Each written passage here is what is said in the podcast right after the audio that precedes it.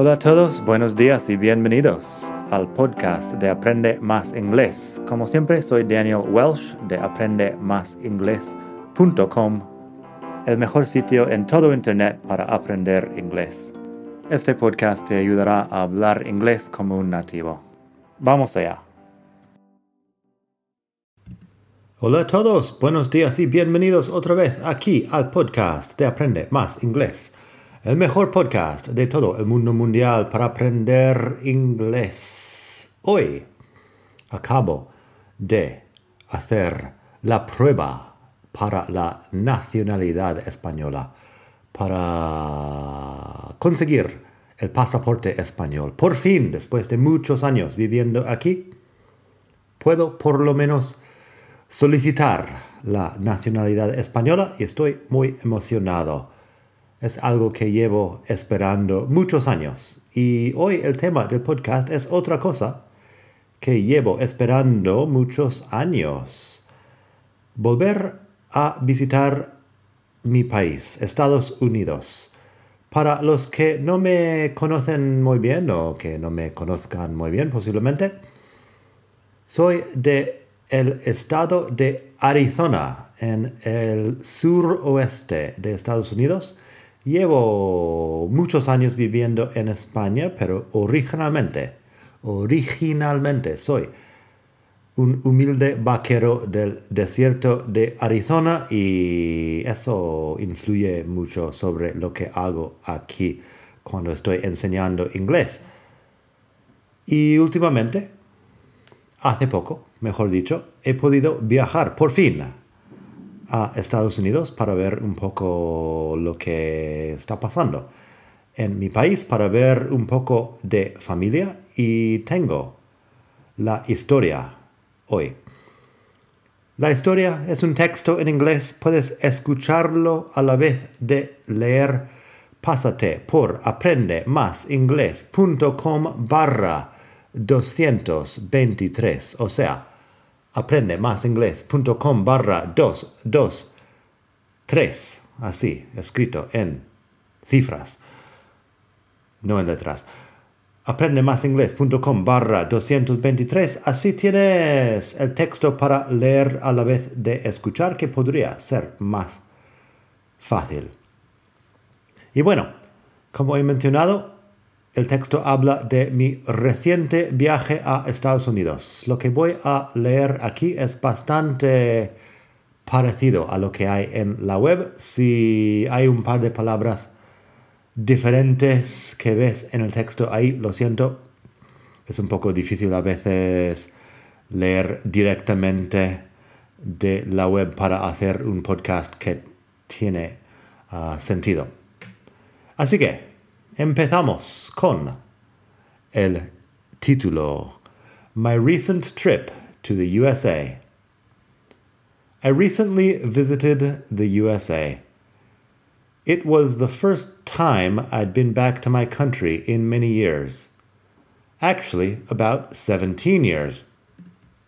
There were several reasons I didn't go back all that time. First, I had problems with my Spanish residence permit, so I couldn't travel much. Then I was working as an English teacher, and I didn't have a lot of money for overseas travel. After that, we had a global pandemic, and travel became very complicated. Then I had more problems with my residence permit. Then I had to renew my passport. You know, the usual. So between one thing and another, a lot of time passed. Finally, this summer, I was out of excuses, so I bought a plane ticket and I went. It was quite an experience. Here's the story Philadelphia and Baltimore. On my tour, I visited several places I'd never been before, and a few places I was already familiar with. My first stop was Philadelphia, a city with a lot of history. Actually, it's considered to be the birthplace of American independence. The Declaration of Independence was signed there in 1776. That event is still celebrated today, every 4th of July. There in Philadelphia, I ate Philly cheesesteaks and walked around downtown and also West Philadelphia. One day, I walked up the river through some forests and small towns of Pennsylvania, which was great. Another day, I took the boat to New Jersey and walked around there, which was really boring. Really, most of what I did in the US was either eating or walking around. I walked over 20,000 steps on most days, according to my Fitbit. And I'm sure I ate about a million calories worth of sandwiches, french fries, and tacos. Next, I took the train to Baltimore, which is in the state of Maryland, close to Washington, D.C. Washington, D.C. Y esta parte no está en el texto en la web. Washington, D.C. no pertenece a ningún estado. Está, me parece que entre los estados de Virginia y Maryland, pero no pertenece a ninguno. Es un distrito federal que funciona como la ciudad uh, capital de Estados Unidos. Así que eso, siguiendo con el texto que tienes en la web. Close to Washington, D.C. I didn't know much about Baltimore, except that one of my favorite TV shows was set there. The show is called The Wire, and it's about some of the biggest problems that the U.S. has drug addiction and inequality, mostly. And walking around Baltimore, you can definitely see the inequality. There are nice neighborhoods full of expensive houses, and two blocks away, much poorer areas with lots of abandoned buildings, drug rehabilitation centers, and homeless people everywhere. It's really a bit shocking. Still, I enjoyed Baltimore. I visited the graves of Edgar Allan Poe, the writer, and also John Wilkes Booth, the man who assassinated President Lincoln. And I saw Fort McHenry, the site of a famous battle with the British, which was the inspiration for the guy who wrote the Star Spangled Banner, our national anthem. Oh, say, can you see? etc. New Orleans, Louisiana. After that, it was off to New Orleans, a city I lived in for about a year back when I was younger. Actually, I went to university there. The whole university experience didn't work out very well for me, but I'd always liked New Orleans. The city of New Orleans is very unique. It's famous for the French Quarter downtown where people party on Bourbon Street and visit famous jazz bars. I'm sure you've heard New Orleans mentioned in songs like Truckin' by the Grateful Dead and Proud Mary by Creedence Clearwater Revival. One day in New Orleans, I went to see my old university, but when I got there, it started raining. Soon I was in the middle of a huge flood. So I went to a bar and had fried catfish and beer until the rain stopped. New Orleans is also known for its excellent southern cuisine. The next day it was hot and sunny, and I walked around the French Quarter and the Bywater neighborhood. For lunch, I had barbecue beef brisket next to the Mississippi River. It was great. It was actually better than great. It was amazingly great. It was incredible. That brisket, oh my god. Si te pasas por la web aprende aprendemasingles.com barra 223, en este punto del texto puedes ver un vídeo que hice sobre Nueva Orleans, si quieres uh, ver un poco la escena por ahí. Tengo, uh, no sé, 10 minutos de vídeo en la web. Siguiendo. Phoenix, Arizona, my hometown. After a few days in New Orleans, I went to Phoenix, Arizona to see my mom. I grew up in the desert outside Phoenix and was so thoroughly bored by the experience that I refused to go back for a long time. On this visit, I found that it hadn't changed much. It was hot, dry, and very boring. Americans love going everywhere by car, and Phoenix is fully designed for cars. Everything is very spread out, so much so that it took me more than 30 minutes to walk from my mom's house to the nearest cafe every morning. And this was in the middle of the city. One of my favorite things about living in Madrid and Barcelona is that I can walk out of the house and go to restaurants, bars, cafes, and shops. They're all within a 10 or 15 minute walk from my house. Sometimes even less. In any case, there's not much to do in Phoenix. Plus, the temperature was over 40 degrees for most of the day. This was June and it was already hot. I spent some time with my mom and her dog, ate a lot of Mexican food, and caught up on a bit of reading I'd been wanting to do. One day, I went to visit some old friends who still live in the desert close to where I used to live when I was growing up. That was nice. The desert hasn't changed at all. It's still full of cacti, all kinds of animals, and lots of little thorny bushes en este momento del artículo en la web aprendemasingles.com barra 223 puedes ver el vídeo que hice también en Phoenix, donde enseño un poco de la bueno, escena urbana, entre comillas, de Phoenix y también un poco del desierto donde crecí. Y siguiendo palante con el texto tenemos the Pacific Northwest, finally. Portland, Oregon is where my dad lives. I'd heard some good things about Portland.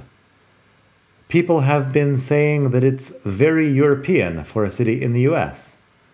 Well, I guess compared to most places in the US, it's sort of European. But compared to any European city I've been to, it's not impressive at all. It is, however, culturally influential. A lot of hipster trends that are all over the US now were popular in Portland years ago. Craft beer, gourmet coffee, and extreme political correctness are all Portland traditions going back to the early 2000s or even before. Near Portland is the city of Salem, where I went to visit an old friend from university. We went to a vineyard and a very nice beach with her daughter, and I got to see a bit of the Pacific Northwest. It was all pretty nice and foresty, and the weather was good while I was there. Still, Portland is not Paris, and that is a hill I will gladly die on. And then Las Vegas. Las Vegas was a nightmare. I know some people like it, but for me, it was just a tacky and expensive place that didn't interest me much at all. But I was able to see an aunt and a cousin who lived there. I mean, my aunt and my cousin, of course. We had dinner in a restaurant in Chinatown, which has a lot of businesses owned by people from China and Vietnam. Other than that, I can't say I was impressed by Vegas. If I were into gambling or nightlife, I guess it would be more interesting. But honestly, I think gambling is stupid and I prefer to be in bed by 10:30 p.m. if I can. I thought about using some slot machines or going to a strip club, but really, who cares? In the end, the best part about Vegas was the octopus taco I had at a place called Bajamar Seafood. Once again, eating a lot is most of what I did out there. But the strange sensation I had in the US, and especially in Vegas, is the same that a lot of people in Spain have told me about. That visiting the US feels sort of like stepping into a movie or a TV show. You've seen all this stuff a million times on screen. Seeing it in person, finally, is a bit disorienting. And more so for me, because the US is my home country. My last stop was in Houston, Texas. I had been to Texas before, but not to Houston. The state of Texas is huge. It's actually bigger than Spain, although the population is smaller. Houston is another city that's fully designed for people driving cars, and there's not much tourism at all. There are a few museums and a large aquarium, I went to a place called Rothko Chapel, which is a sort of small church which contains several paintings by the famous artist Mark Rothko. The paintings are basically just dark gray rectangles. You can check out Rothko's art online. It's pretty underwhelming. I was expecting Houston to be full of people in cowboy hats carrying guns. That's just the image the media gave me of a lot of places in Texas. I suspect that's because most of the media companies are based in LA and New York, and the people working in those companies don't know what they're talking about. In fact, I didn't see anyone except the police carrying guns. In Houston, I celebrated the 4th of July, drinking Modelo beer from Mexico and watching the fireworks near the river. I felt like a good American. After that, it was back to Philadelphia, where I had to catch my flight to Spain. After another eight hour flight across the Atlantic, the plane descended over Montserrat here in Catalonia, and I was happy to be back in Spain, my other home country. In conclusion, or something similar, in a lot of ways, the US hadn't changed at all since I was last there. It's still the same country, but much more expensive. With inflation at 10%, people are talking about the rising prices all the time. Apart from the prices, though, I enjoyed the experience a lot, and I'd be happy to go back soon. There are a few things I'd like to mention before we finish up here a lot of European people are worried about going to the US because they think it's unsafe. And I guess statistically, there are places that are more dangerous than what you'd find in Europe. But you're probably not going to visit those places if you're a tourist just passing through. Generally, I felt very safe everywhere, even in the more dangerous neighborhoods. Once again, the media exaggerates a lot. But honestly, I was a bit worried before going because of the idea I was getting from the news and social media that the US is a country with a lot of conflict. I heard we had nonstop violence and endless conflict about politics and even a culture war. In fact, I didn't see much of that. People were generally very polite and friendly, and so diverse.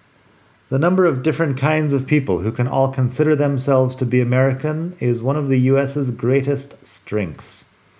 We call it the melting pot. We've had so much immigration for so long that an American can look like absolutely anything. Whenever someone here in Spain tells me I don't really look like someone from Arizona, I just laugh because people from Arizona look like a lot of things.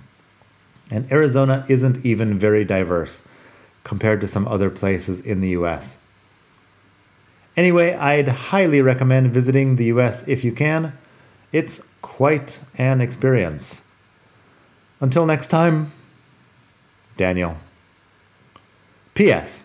Since I've been back in Barcelona, everyone is complaining about the temperature at 29 degrees Celsius. When I point out that in Phoenix it's already 35 degrees when you wake up in the morning, with a high of 45 later on, they say, but Phoenix is a dry heat. Here it's much, much worse because of the small amount of humidity. Let me assure you, my friends, that it is not worse in Barcelona. 45 degrees is bad. Go spend 20 years in Arizona and then get back to me. Okay? Thanks. Bye.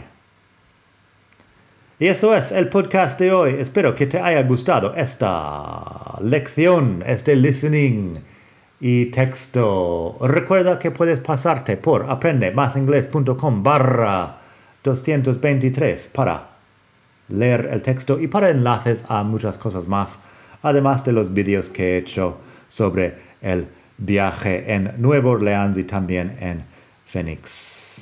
Así que disfruta y nada, hasta la próxima. Espero que estés bien, estés donde estés en el mundo. Hasta pronto. Bye.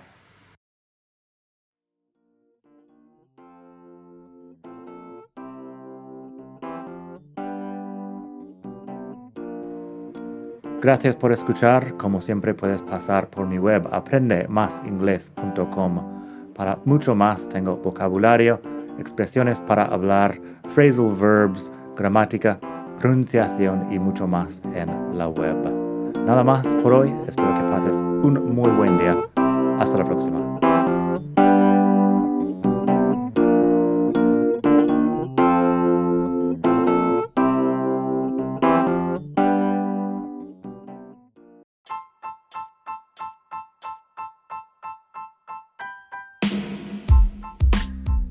Una cosa más antes de irme, si te gusta este podcast, si sacas provecho de este podcast, estaría encantado de que hicieras una donación para que siga sacando un capítulo nuevo todas las semanas. Un capítulo nuevo y gratuito todas las semanas. Pásate por aprendemasingles.com barra donar para hacer una donación. Tú eliges la cantidad y cualquier cosa ayuda. Aprende más inglés.com barra donar. Gracias y hasta pronto.